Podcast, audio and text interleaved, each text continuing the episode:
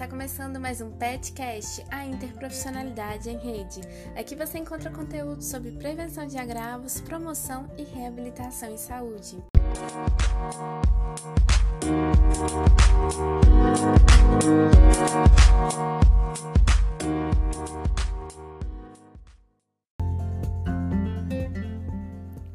Olá, eu sou Luciana Santos estudante de medicina da Universidade Federal de Viçosa e integrante do Programa de Educação pelo Trabalho para a Saúde, PET Saúde Interprofissionalidade, programa integrado ao Ministério da Saúde. Hoje, iniciamos a temporada Diabetes em Pauta, na qual esclareceremos dúvidas comuns e traremos informações importantes dentro do contexto do diabetes.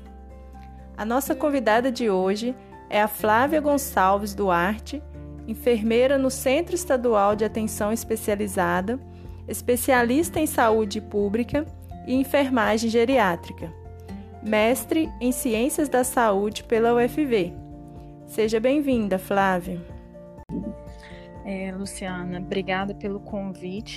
Uma dúvida frequente entre os pacientes com diagnóstico de diabetes é justamente o que é esta doença. O que é o diabetes e como é possível identificá-lo? O diabetes é uma doença crônica na qual o corpo não produz insulina ou não consegue utilizar a insulina produzida né, de forma eficiente. Insulina é um hormônio que nós produzimos que vai transportar, né, vai ajudar no transporte da glicose para dentro das nossas células.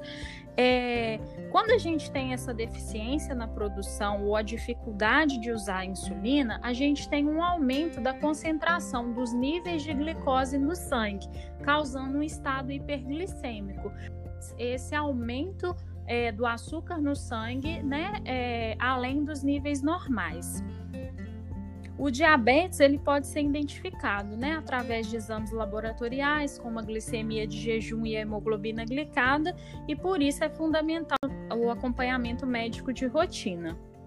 Outro ponto abordado pelos indivíduos da nossa comunidade é sobre quais são os sinais e sintomas que um indivíduo com diabetes pode apresentar Quais são os sinais e sintomas mais frequentes? Oh, normalmente, é, esse, essa pessoa ela começa a urinar excessivamente, né? Tem até um relato de acordar várias vezes à noite para poder urinar, apresenta sede excessiva, aumento do apetite, a perda do peso não intencional, que é quando o indivíduo perde peso mesmo não tendo mudado nada na sua rotina alimentar, nada na sua rotina de atividade física, ele perde peso até sem saber o porquê de estar tá emagrecendo.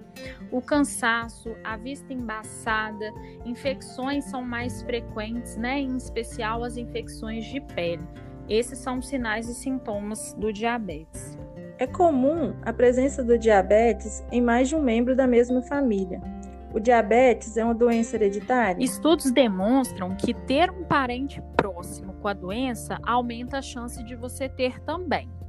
Mas pegando, por exemplo, o diabetes tipo 2, existem outros fatores que vão estar intimamente ligados ao seu aparecimento, como estilo de vida sedentário, o excesso de peso, ter pressão alta, entre outros. Então, a gente é, tem o fator genético como um fator de risco, mas a gente tem outros fatores que influenciam no aparecimento da doença.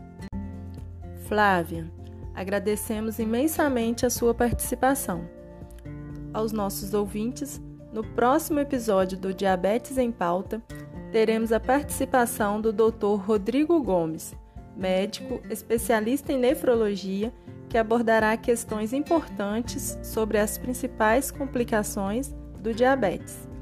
Não perca, na próxima terça, no PetCast, a interprofissionalidade em rede.